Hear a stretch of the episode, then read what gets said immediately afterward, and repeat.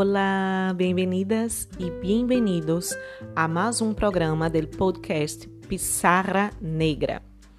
Hoy quero exercitar junto com vocês a prática transdisciplinar a partir de reflexões sobre episteme, epistemologias, es decir, formas de entender o conhecimento, a teoria do conhecimento pensar sobre os processos involucrados em la produção, adquisição de conhecimento.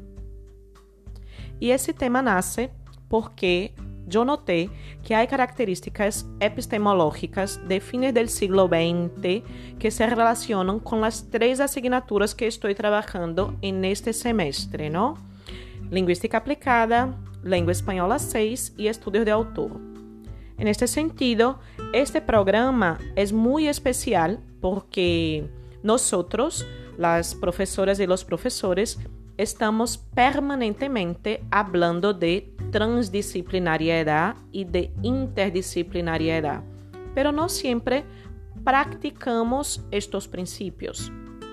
Por eso, mirándome a los ojos y meditando sobre mi ser y mi hacer, cotidianos, noté que era necesario traer para el podcast estos rasgos, ¿no?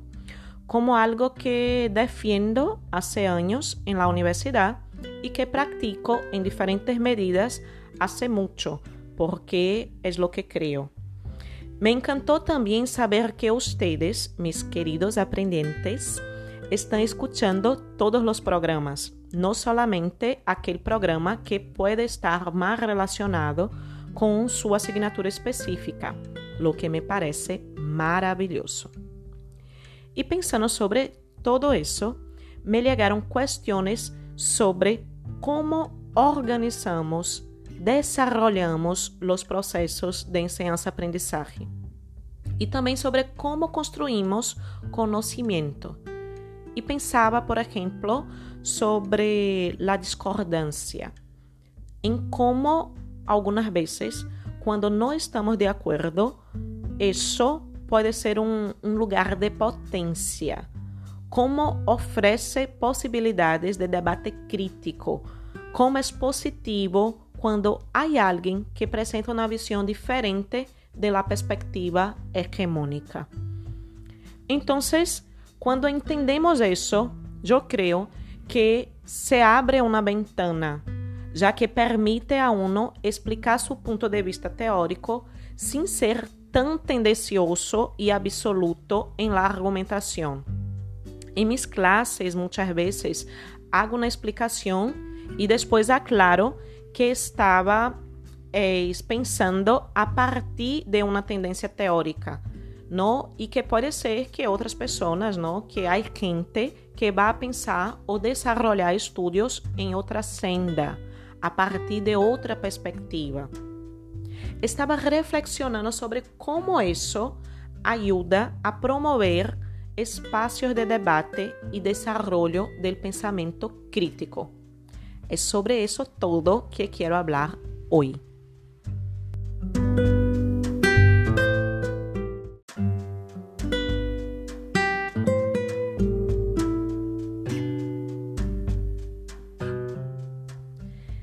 Curiosamente, en, en, estos últimos días estaba pensando sobre eso, ¿no? Sobre conocimiento y leyendo algunas cosas.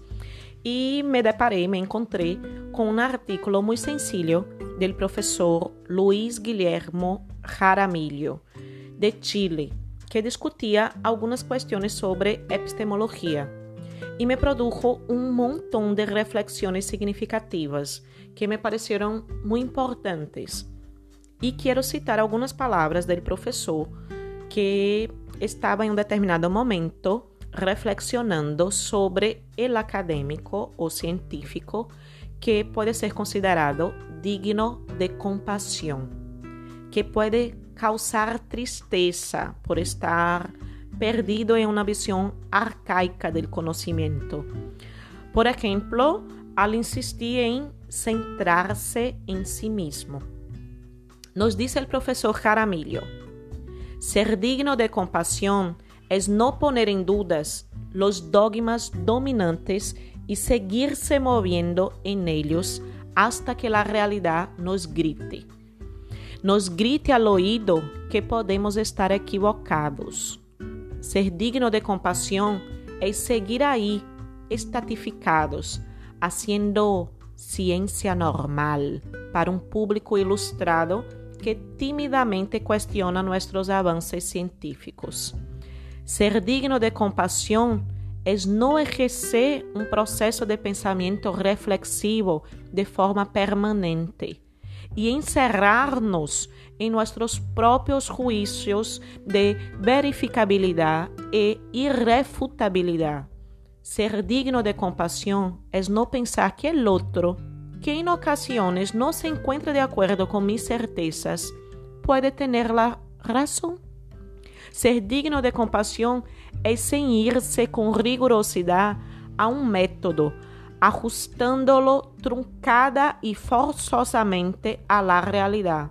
Peor aún, llegar a conclusión que es la realidad la que no se ajusta a mi método.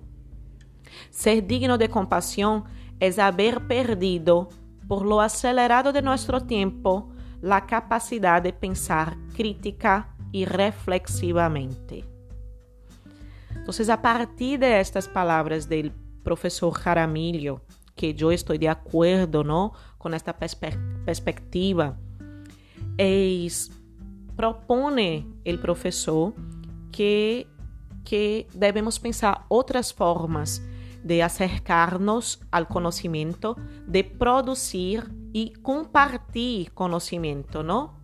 Entonces, yo creo en este conocimiento colectivo que considera los contextos sociohistóricos, culturales y que se desarrolla para ser compartido por la comunidad, no solo la comunidad académica, sino también más allá de los muros de la universidad. Pensando en todo esto, ¿no? Entonces, eso que, ¿de qué estás hablando, profesora? ¿No? Puede preguntarse uno. Pensando en todo esto, ¿no? De estas de formas de cultivar y acercarnos al conocimiento, quiero volver a, a, a lo que mencioné al inicio, al inicio de, de, esta, de este programa, y aclarar a lo que me refiero cuando hablo de trans e interdisciplinariedade. Quando pensamos em las relações entre diferentes disciplinas, entre diferentes áreas do saber, podemos pensar em temas e características, por exemplo, que compõem diferentes disciplinas e que nos permitem desarrollar estudos entre elas, conectando-las e aproveitando as vantagens que cada uma oferece, não? Eso es interdisciplinariedad, ¿no? La conexión entre estas asignaturas, entre esas disciplinas, áreas del saber, para aprovecharnos de las ventajas de cada una. Junto à interdisciplinariedade, podemos entender la transdisciplinariedade como uma forma de ampliar a mirada, valiendo-nos de lógicas diferentes, em uma perspectiva transversal ou seja, que atraviesa várias disciplinas e áreas do saber em um âmbito de ação maior, superior, mais extenso al de cada disciplina particular. Isso é a transdisciplinariedade. No, las discussões sobre epistemologia essencialmente são inter e transdisciplinares. Não pensam em várias áreas do saber, em várias disciplinas. En este sentido, noté que hay palabras, ideas, conceptos que aparecen muchas veces en las clases, no en mis clases en este semestre, que no solo aparecen en mis consideraciones, en mis explicaciones, sino también en los textos teóricos y en las preguntas y consideraciones de los estudiantes.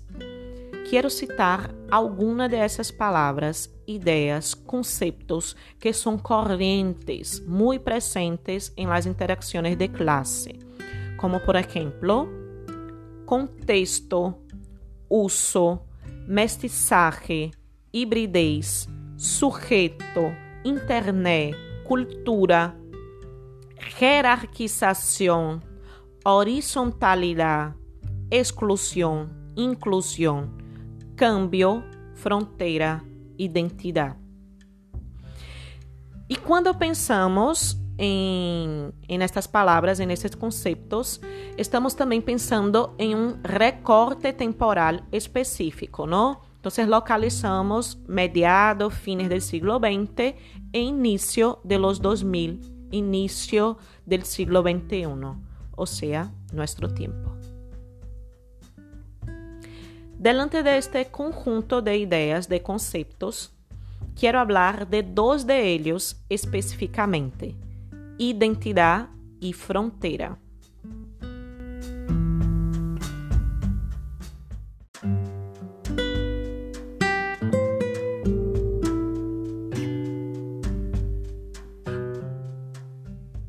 Entonces, quiero hablar, ¿no? hacer algunas consideraciones sobre identidad y frontera a partir de três ejes, cada um relacionado com uma assinatura.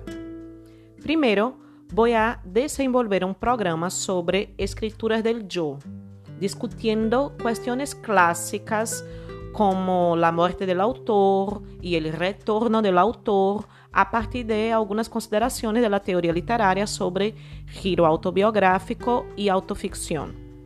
Depois, vamos a tener un programa sobre el desarrollo del campo de la lingüística aplicada como asignatura indisciplinar, trans e interdisciplinar, que construi sua identidade como área del saber, derrumbando fronteiras e proponiendo cambios sustanciales en el entendimiento del proceso de aprendizaje y adquisición de lenguas.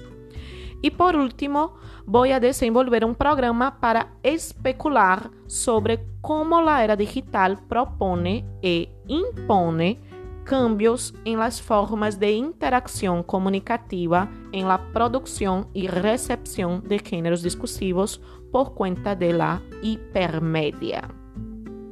Não sei se será em este ordem, não? Pero, como sabem, el orden de los factores no altera el producto.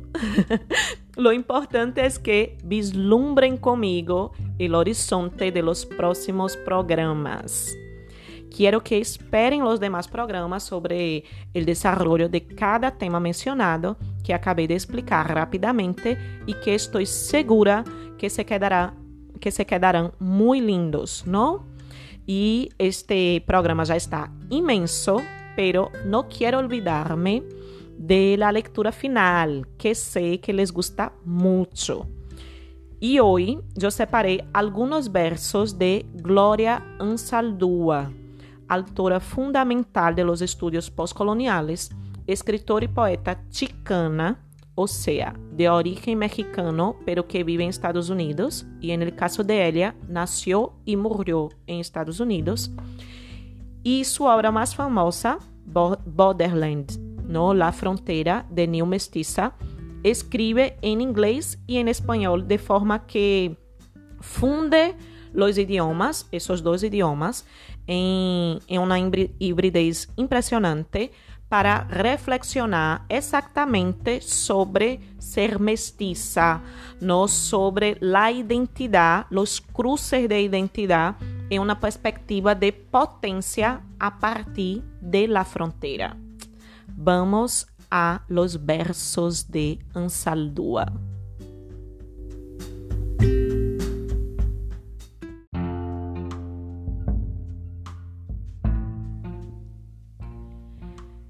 El viento me tira de la manga, mis pies se hunden en la arena. Estoy en el borde donde la tierra toca el océano, donde los dos se solapan en un dulce encuentro. En otros lugares y momentos, un choque violento. Alma entre dos mundos, entre quatro, me zumba la cabeza com lo contradictório. Estou norteada por todas as voces que me hablan simultaneamente. Lindos los versos de Gloria Ansaldúa y claramente solo leí los en español, ¿no? Pero hay una hibridez, ¿no? De español e inglés, pero seleccioné algunos en español. Y así se acaba este programa. Un gusto una vez más no hacerlo. Espero que les guste mucho y esperen los próximos programas. ¿Sí? Um abraço apertado e vamos a pensar sobre fronteira e identidade. Cuídense muito. Hasta pronto.